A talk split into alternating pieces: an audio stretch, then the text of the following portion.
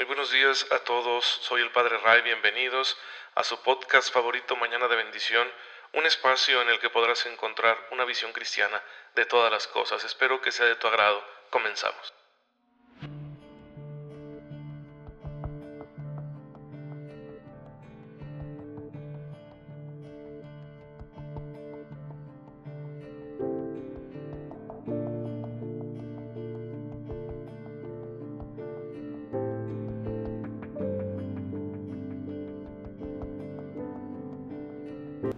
Feliz miércoles queridos hermanos, ya estamos a la mitad de la semana y pues hay que darle gracias a Dios porque nos sigue dando la vida y su gracia para vivir bien la vida, para que podamos realmente conocerlo, amarlo y servirlo y eso es lo que nos trae profunda dicha y salvación, ¿sí? La relación que tengamos con Dios es lo que nos va a hacer felices en esta vida y gloriosos en la otra. Y miren que Hoy les tengo una historia muy bonita porque hoy celebra la iglesia Santa Mónica, la mamá de San Agustín, que fue una mujer cuya preocupación por la salvación de los suyos no tuvo igual y que aceptó por ellos toda clase de sufrimientos y de penalidades y que llevó una vida de oración muy intensa precisamente porque anhelaba muchísimo el eh, salvar a su familia, el que su familia conociera también a Dios y se bautizara. Pasó con su esposo y con su suegra, que su esposo era un hombre temperamental y la suegra era muy metiche, esto dicen los biógrafos de la santa, y sin embargo ella con mucha paciencia estuvo orando hasta que ambos se convirtieron y murieron ya bautizados. Y luego tuvo esta lucha tan difícil con su hijo Agustín, que teniendo tantas cualidades, pues era un muchacho soberbio, Tenía mucha inquietud intelectual, pero a veces ambicionaba demasiadas cosas y eso lo hizo andar en caminos muy extraviados, ¿verdad? Primero de mucha ambición, luego de meterse en una secta, la de los maniqueos, y concebir un hijo fuera del matrimonio, etc. Todo, todo esto lo vivió Agustín. Y bueno, pues eh, era, se empezaba a ser famoso Agustín por sus cualidades oratorias, pero su madre siempre estuvo rogando por él, ¿verdad? 30 años rogó Santa Mónica por el alma de su hijo hasta que éste fue conociendo la verdad, se convirtió, se bautizó, lo pidieron para que fuera sacerdote y llegó a ser obispo de la ciudad de Hipona en el norte de África. Ellos eran oriundos del norte de África, de lo que hoy, hoy es Argelia. Nació Santa Mónica y también su hijo San Agustín en Tagaste, una pequeña ciudad cercana a Cartago, que era una ciudad muy grande en aquel entonces, en el siglo IV, estamos hablando del siglo IV después de Cristo. Y bueno, pues eh, nos deja esta lección Santa Mónica de perseverar en la oración por aquellos a los que amamos y que por supuesto les deseamos la salvación en Cristo. Hay que orar constantemente por ellos y hay que ofrecer nuestros sacrificios por ellos para que el Señor los tome en cuenta y vaya llevándolos a la fe como lo ha hecho también con nosotros. Bendito sea Dios encomendémonos a Santa Mónica para que el Señor nos conceda ser fieles intercesores de nuestras familias. Y yo les aseguro que verán grandes cosas. Si ustedes permanecen orando, pidiendo al Señor por sus seres queridos, verán grandes cosas, verán la salvación de sus familiares y bueno, todo eso para la gloria de Dios.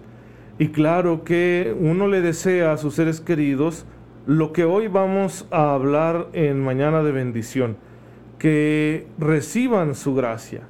La gracia de Dios es la que obra todas las cosas buenas que Dios quiere, quiere darnos.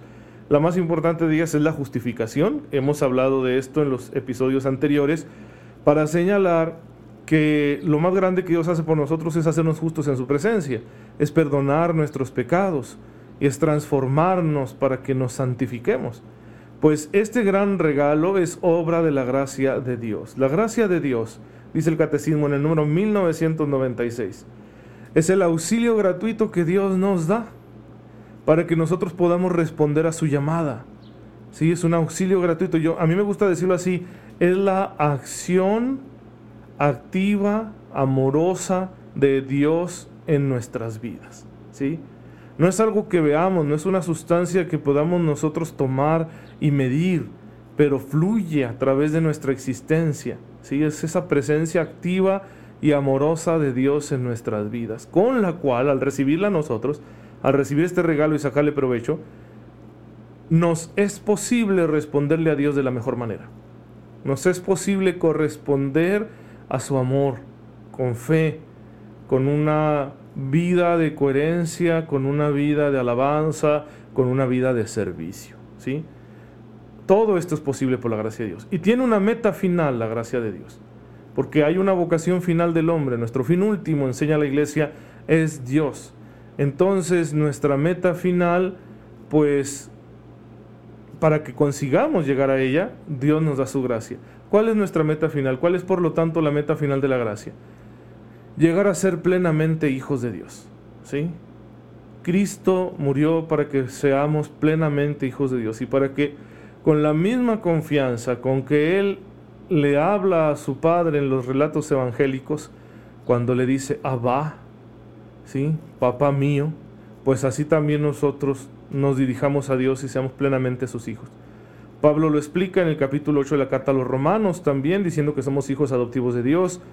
San Pedro en su segunda carta nos dice que estamos llamados a ser partícipes de la naturaleza divina y lo mismo dice el capítulo 17 de San Juan, que estamos destinados a la vida eterna, ¿sí?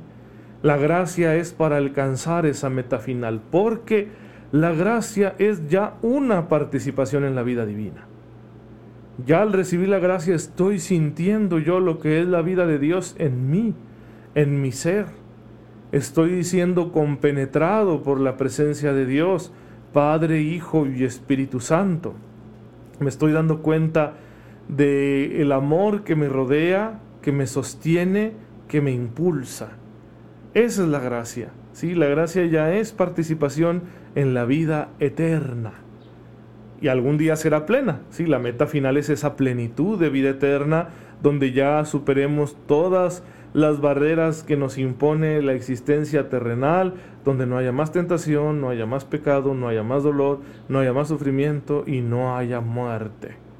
Algún día, hermanos, estaremos con Dios de esa forma tan definitiva, pero hoy es importante que ya estemos con Él recibiendo su gracia. Y la gracia la recibimos de muchas maneras. La iglesia, vamos a decirlo así, una manera de definir a la iglesia es administradora de la gracia. La iglesia administra la gracia a favor de todos los hijos de Dios, a favor de toda la humanidad.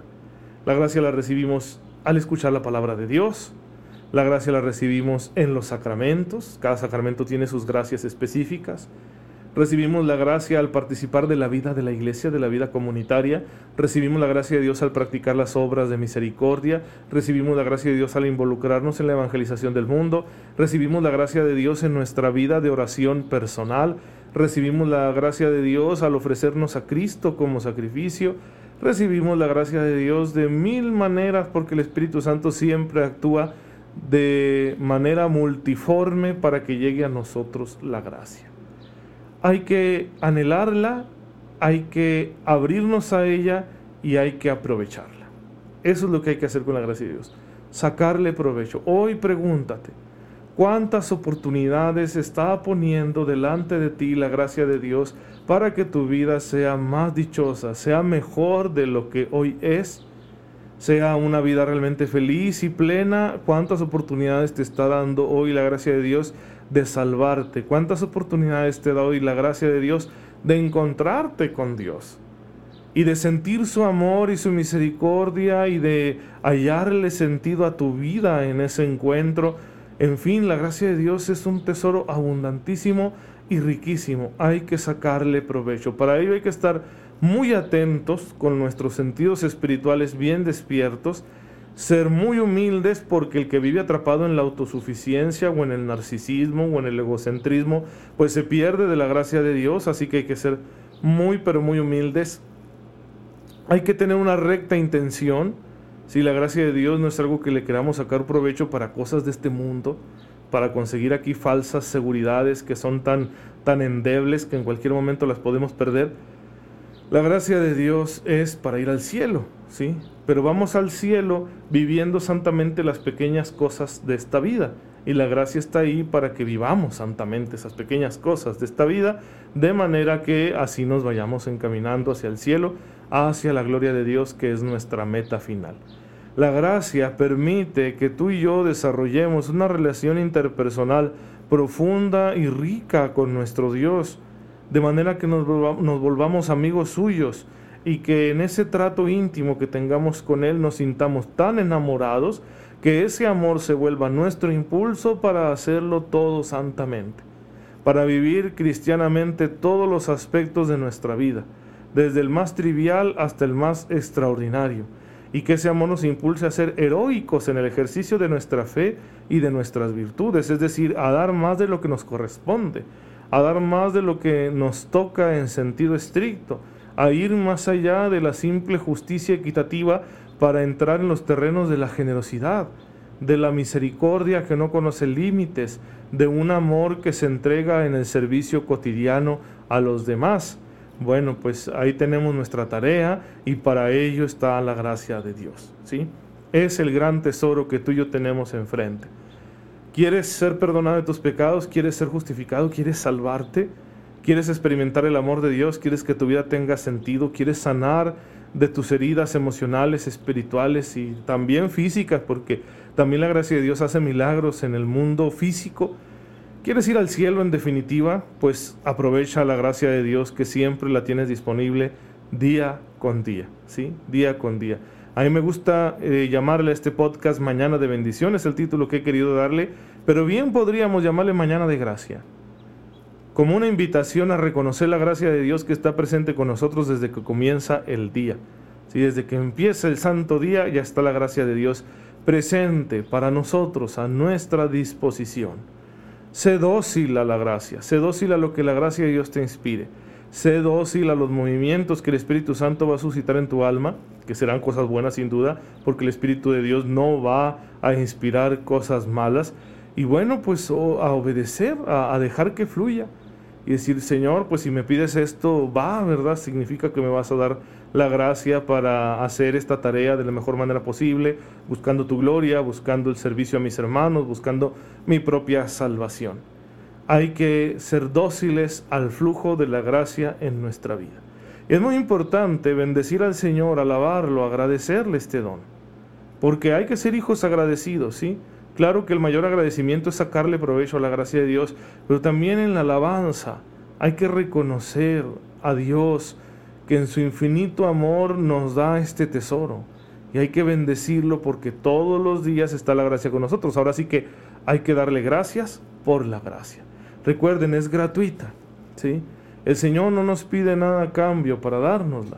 Lo único que espera como Padre amoroso es que nosotros, sus hijos, le saquemos provecho que utilicemos realmente esta gracia. Es como cuando tu papá, tu mamá te hacen algún regalo, ¿no? No sé, una playera, un pantalón, ¿verdad? Unos zapatos, y eh, otros tienen más suerte y les regalan un auto, sus padres. ¿Y qué esperan? Pues que los uses. ¿A poco no se sienten bien bonito nuestros padres cuando nos ven con aquello que nos regalaron puesto, que lo estamos utilizando? Pues Dios nuestro Padre de igual manera se alegra muchísimo si nosotros aprovechamos la gracia que Él con tanto amor nos está regalando. Hermanos, la gracia es un misterio, es un tesoro, es una verdad teológica que también tendremos que profundizar y para eso vamos a seguir estudiando aquí en Mañana de Bendición con la guía que nos proporciona el Catecismo de la Iglesia Católica. Pero hoy vamos a terminar y vamos a bendecir a nuestro Dios. Padre, te bendecimos, te damos gracias, te alabamos por este regalo maravilloso que nos has hecho en tu infinita misericordia de la gracia. Ayúdanos a recibirla, a sacarle el mayor provecho y a utilizarla siempre con rectitud e intención para gloria tuya, para servir a nuestros hermanos y para salvarnos. Por Jesucristo nuestro Señor. Amén. El Señor esté con ustedes. La bendición de Dios Todopoderoso, Padre, Hijo y Espíritu Santo, descienda sobre ustedes y los acompañe siempre. Gracias por estar en sintonía con su servidor. Eh, oren por mí, yo lo hago por ustedes y nos vemos mañana, si Dios lo permite.